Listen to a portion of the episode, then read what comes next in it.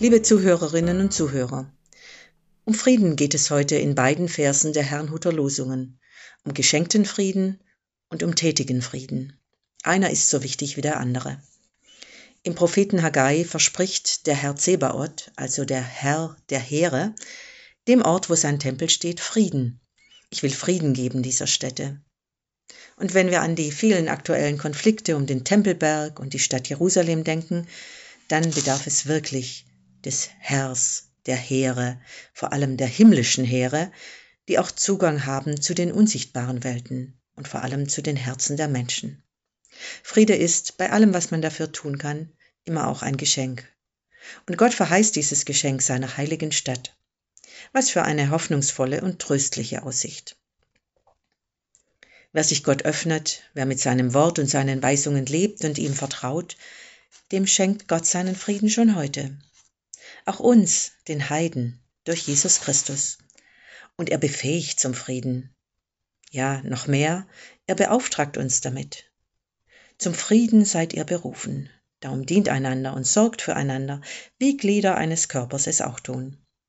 Da hält die Hand das Taschentuch, damit sich die Nase schneuzen kann, und der Rücken beugt sich, um den, dem Fuß in den Schuh zu helfen. Zum Frieden seid ihr berufen, zur gegenseitigen Hilfe. Ja, mehr noch, Friede regiere in euren Herzen. Ich frage mich, wird es uns zugesagt oder vielleicht sogar befohlen? Nun zumindest sehr ans Herz gelegt. Denn wenn es nicht der Friede ist, der sagt, wo es lang geht, dann tut es ein anderer. Die Sorge oder die Missgunst, Streit oder Neid, oder Ehrsucht oder was auch immer. Darum Friede regiere in euren Herzen.